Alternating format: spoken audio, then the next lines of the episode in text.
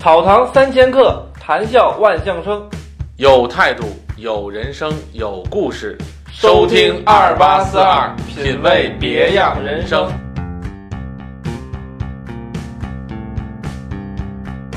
觉得自己应该做些什么事情了，但又不知道自己想做什么，不知道自己的人生目标是什么。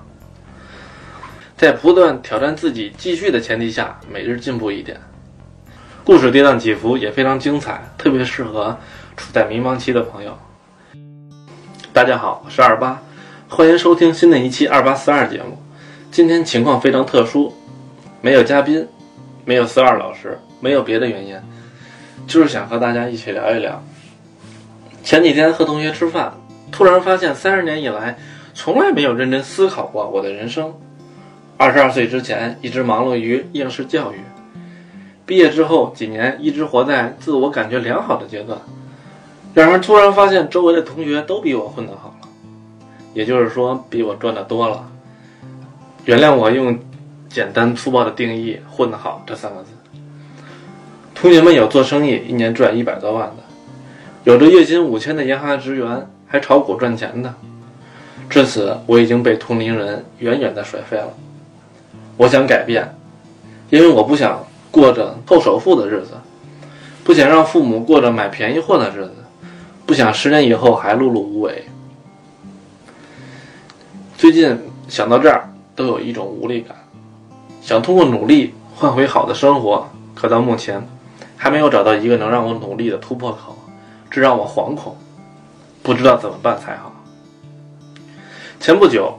我遇到了我的一位亦师亦友的一位朋友，闲谈之间，我和他说起了我最近的一些情况，以及我内心的一些想法，感触颇深。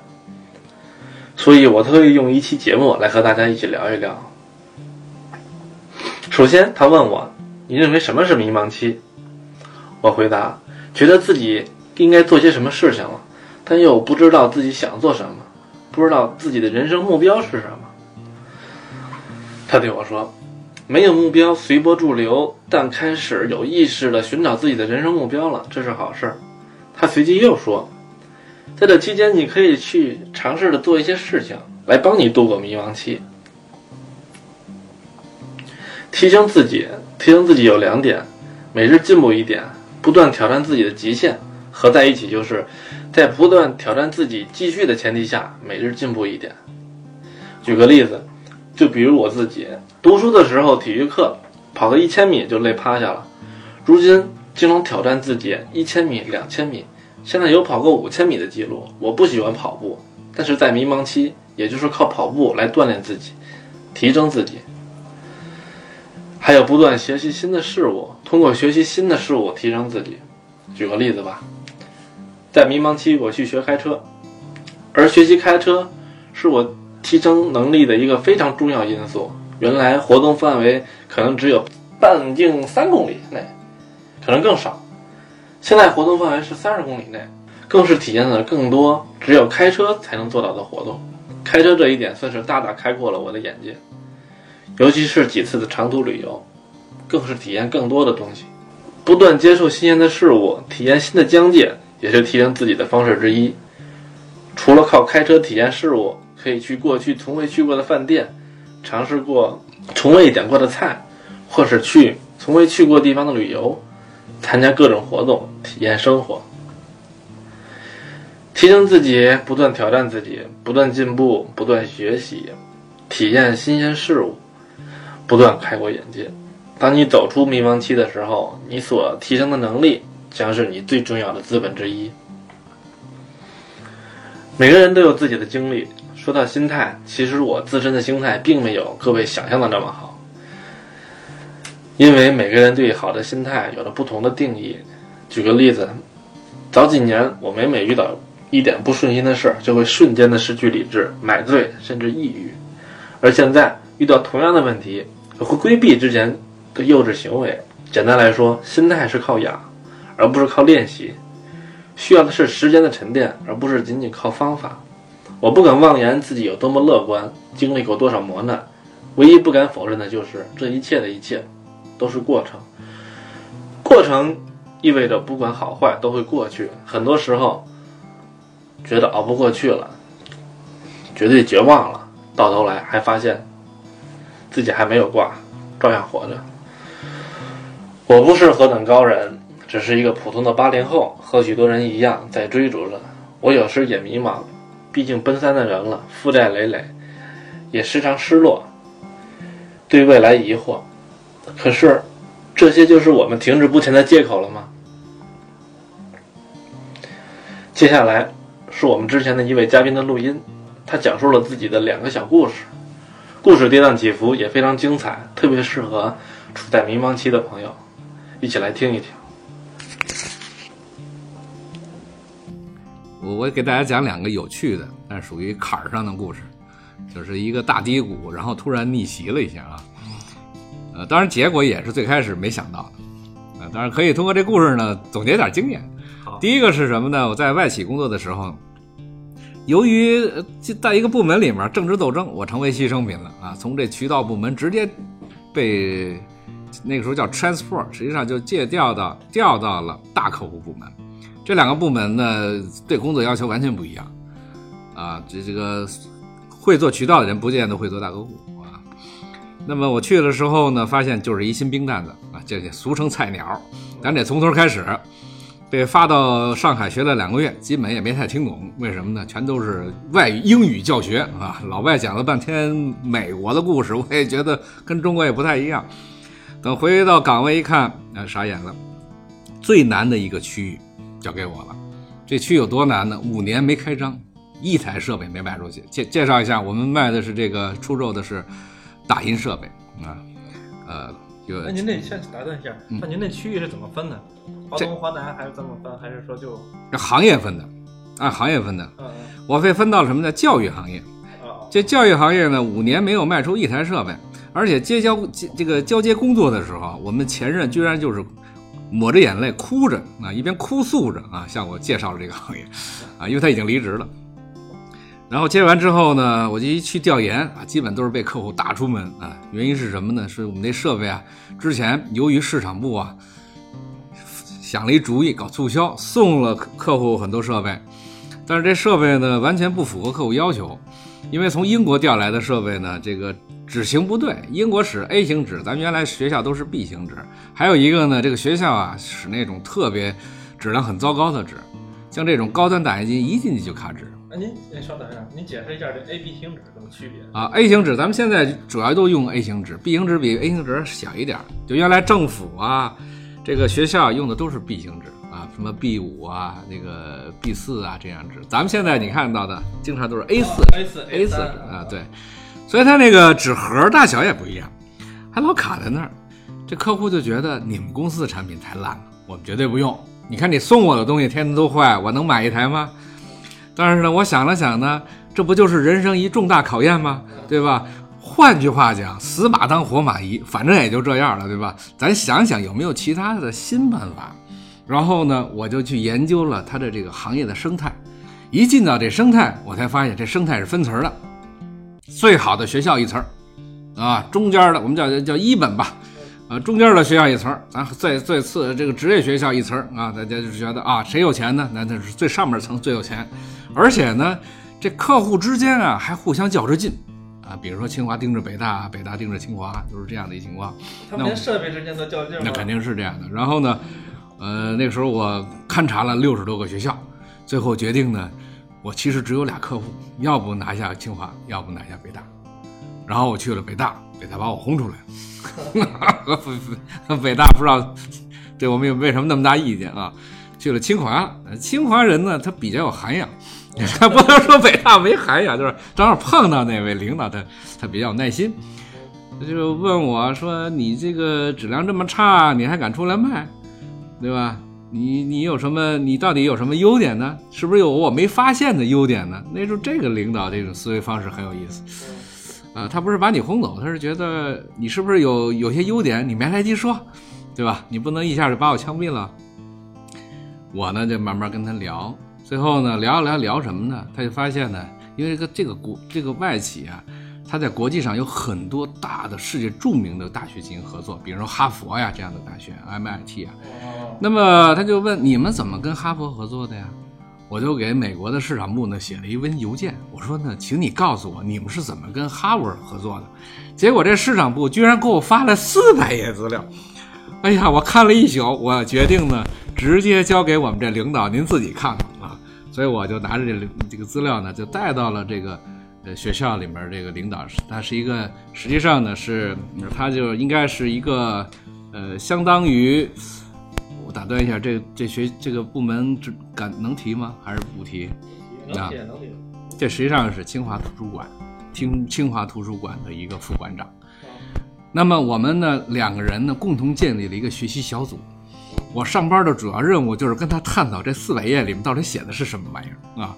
写完了之后呢，我们这领导大腿一拍说：“机会有了，干嘛呢？我们要建数字图书馆，请你告诉我这数字图书馆怎么做？因为在那个四百页资料里面大概有那个五十多页，对，就写哈佛的数字图书馆是怎么做的。”我说这我真不知道怎么做啊，咱们一起来研究一下吧。我又让美国呢发了一些数字图书馆的建设方案。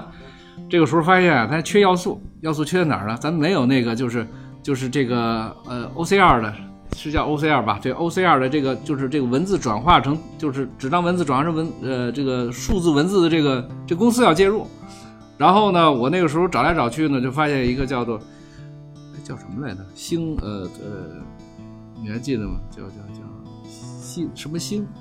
上海的一家公司，紫光不不是紫光的，叫叫叫什么星啊？对，在上海找了一个，据说是技术最好的图文识别公司。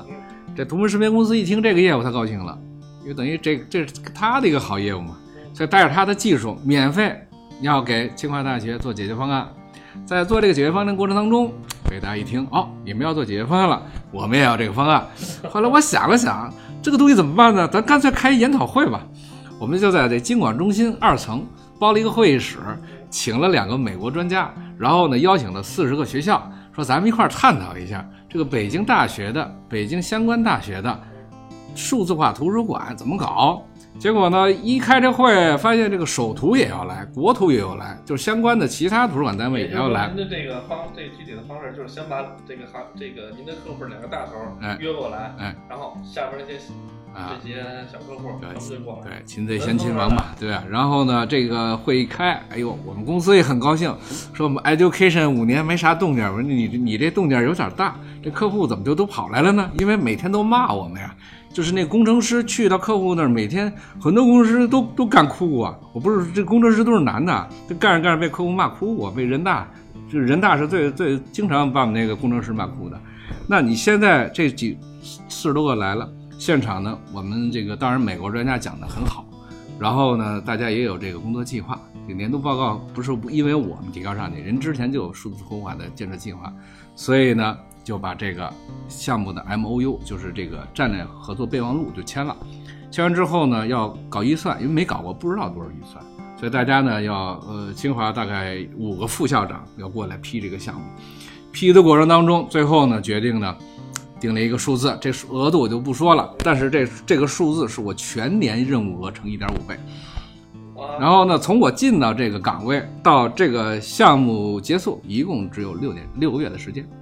就是不到一年，这六个月时间呢，就是这第一个签合同的是清华大学啊，不到一个月北大也签完了，啊，就是超额完成呃领导安排的工作，然后呢，这个时候呢就可以华丽转身了，跟领导说，这个我还有其他事情，这确实啊，主要是因为当时公司啊也转型了，直接出售了，美国公司把自己卖给日本公司了啊，当时发生了很大的变动。那么这个是叫人生的一次逆袭吧，是是啊，比较成功的一次经验啊，对，所以呢，这个碰到难事的时候，碰到人家五年都没没有干成的时候，你也不要太担心啊，你也要值得试一试啊。我们是抱着什么呢？抱着这必死的决心去的。哎，您说就刚才这件事儿，您觉得这个这这件事里边的几个关键点在哪？儿？几个关键点呢，我第一个来讲就是那个清华的那个副馆长，嗯，我觉我觉得真正的关键点在于你自己的心态，就是你首先你不能受别人影响啊，别人说这不行了，你就真以为不行了，如果我每天闲着不行，那我也是以泪洗面，然后怎么想办法离开这个地方，对吧？反而是什么呀？就是这个最绝望的地方，也有可能是有希望，因为他等待了五年了，很多事情有可能是他机会要来了，对吧？就跟这股票一样，对吧？好长时间跌跌跌跌跌那么长时间，它总总有弹一回的可能性吧，对吧？首先这要抱有希望，第二来讲呢，这个你精力有限。你不能平摊到六十个多客户上去，应该抓重点，要了解他们的生态，要了解他们之间的关系，谁做了决定，谁就会跟进，这是当时的判断。因为中间是有关键客户，抓关键很重要。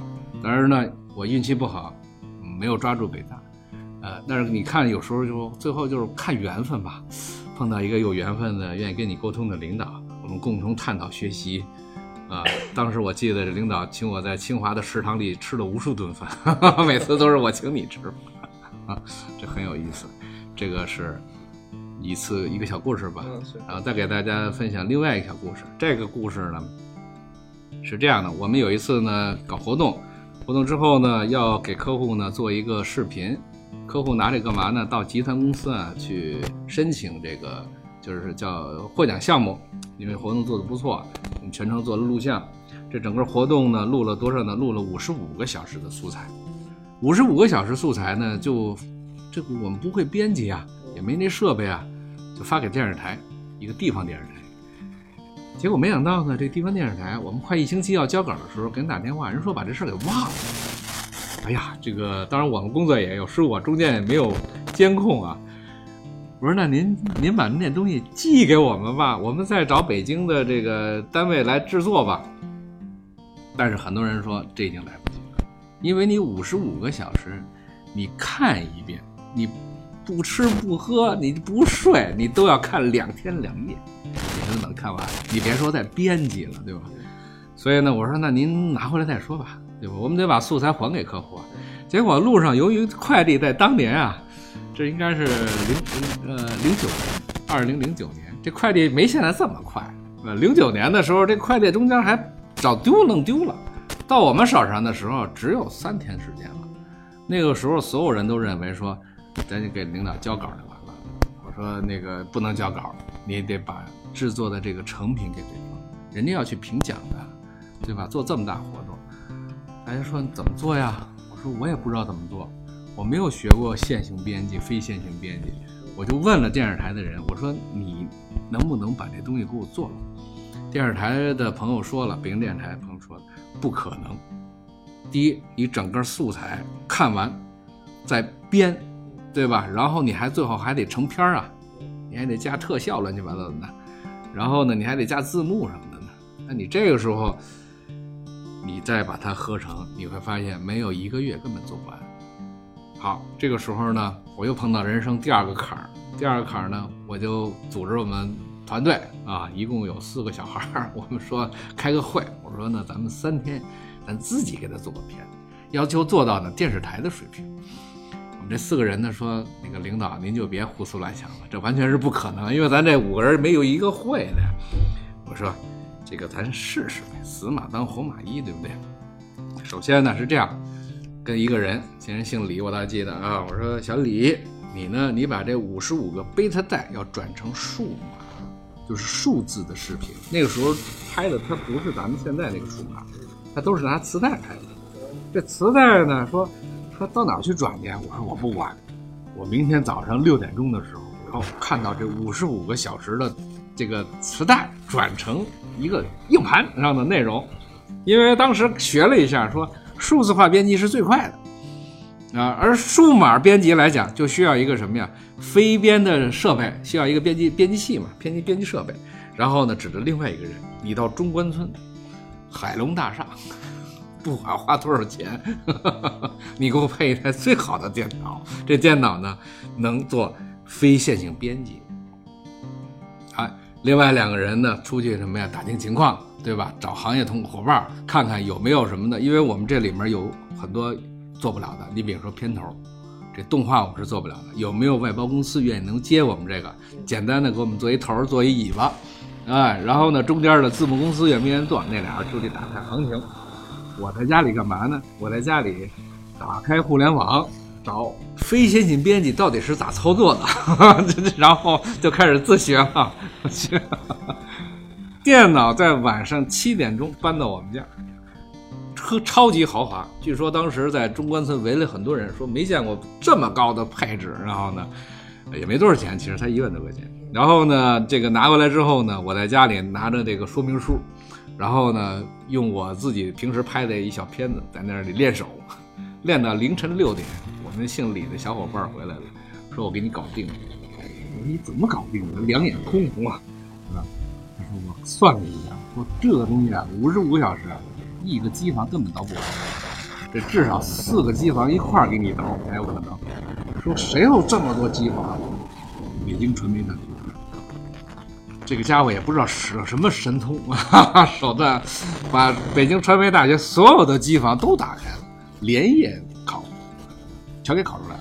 然后拿着一个硬盘给我说：“你慢慢弄啊，这里面这文件有六百个 G 啊，六百 G 的文件。”我呢用了一宿学完之后，我拿这六百 G，我就犯了难了。这个东西，我这个怎么弄呢？是吧？非线性编辑。后来我想了想，咱这样倒过来思考一下，领导想看什么，我就拿出当初的那个合同啊，因为他们这是有这个素材要求的。领导呢要看什么？第一呢，这个锣鼓喧天的场面；第二个什么呢？专家的讲话啊；第三个什么呀？就是现场互动当中人们那个愉悦的表情。因为你不可能把五十五个小时都看完了。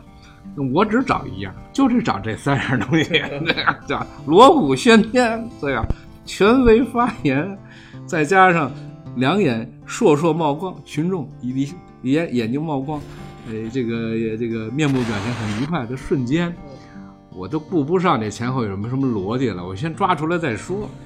等把这抓完之后呢，你会发现这中间呢，最多的动作就是切切切。剪辑其实就是切断，然后粘连嘛，对吧？切切切，然后呢，连续工作四十多个小时，一共切了多少次呢？他那软件有记录，就是你一共剪切了多少次？一万七千次，就是后来那整的我有点这个，就是这个这个关节动不了了，因为你大量的在啊，它点点点点点吧，点一万七千次，然后呢，剪完了之后那素材堆在那儿啊，就完全不像样，真热闹倒是，但是没法看。这没法看是什么呢？它没逻辑，但在逻辑在哪儿呢？哎，在这活动里面，最开始这个活动是有什么呢？是有一个介绍的。我找到这个介绍，这个这个就是最开始策划的时候属于介绍，那我就以这个策划案当成逻辑。好，他提到这句话的时候，我就配着这画面，配着这背景，也就是说这台词完全就是最开始那策划案，按照策划案配背景，配照片。领导发言的时候一定是什么呀？前后。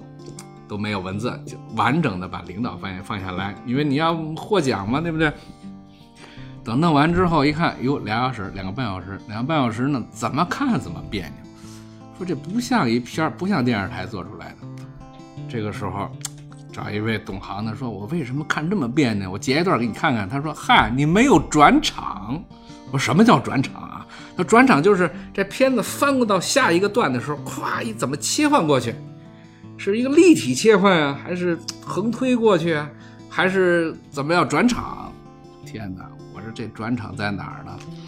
打电话问说你买的那机器里面有一个就是飞线的专业编辑器，那里面有软件，有转场，都是免费的。结果一打开发现，哎呦，可多了，就觉就跟那个 PPT 那个效果似的，翻页效果似的，太多了。然后呢，我就往里插吧。可劲儿插，插完之后，大家说了，眼花缭乱，太乱了。说你那转场效果太过于丰富。对。然后呢，统一到三四个，又不夸张，但是呢，哎，又能吸引眼球了。弄完转场之后呢，看了看，说不对啊，这要是个片儿，你怎么有个片头啊？那您怎么有个片尾啊？这个时候，我们那两个派出的小伙伴回来了，经过了两天的苦苦的搜寻，终于找到了一个什么呢？一个这个电影学院的毕业生，他的毕业的那个那个做的那个片子，那个题目跟我们这活动题目居然是一样的，而且是很抽象的一个毕业毕业毕业电影。我们以三千元的价格向这学生购买了，这学生高兴极了，说我这毕业设居然还有人买，花三千块钱。可是看上去简，你觉得就跟这个给这片子定制的一样。后来就说您麻烦您再做一尾巴吧，叫结尾，用你的素材改更改革做个结尾。所以一开头一结尾，弄完之后呢，看了看不错，还差点什么？差点什么呢？专业人士说了，没有背景音乐。我的天哪！我说这个东西怎么还有背景音乐呀？说用什么背景音乐？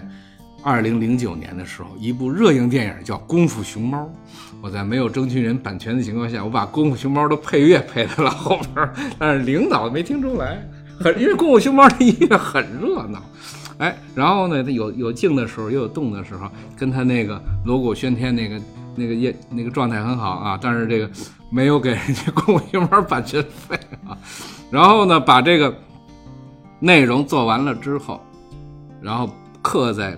这个光盘上，一共刻了四套，然后时间整整过了七十二小时。然后呢，跟客户说说我们快递过去，加急快递过去，比原计划晚半天行不行？客户说可以，我们就加急过派过去了。然后这个客户不在北京，在在河南，在河南啊，那这是特急啊，这航空件寄过去的。据说到的时候又还是晚了一整整一天的时间。嗯，客户看完之后评价是什么呢？说电视台拍的还真不错。嗯，这个呢翻过来呢是后来我们这个团队呢有很长时间认为什么呀？就是没有什么完不成的，觉得这说现学现做，只要用心，只要能够拼啊，是事儿还是能办成。当然呢，最好别出这么多奇怪的事情。对，这是碰到的一坎儿，又又又过去了。当然，我们跟客户之间的合作又延续了两年，啊，延续两年。这是中国一个很大的公司啊，节目里就不提了，这是真事儿啊。就这么两个故事吧，好吧，就分享到这儿。草堂三千客，谈笑万象生。有态度，有人生，有故事。关注二八四二，下期节目再见。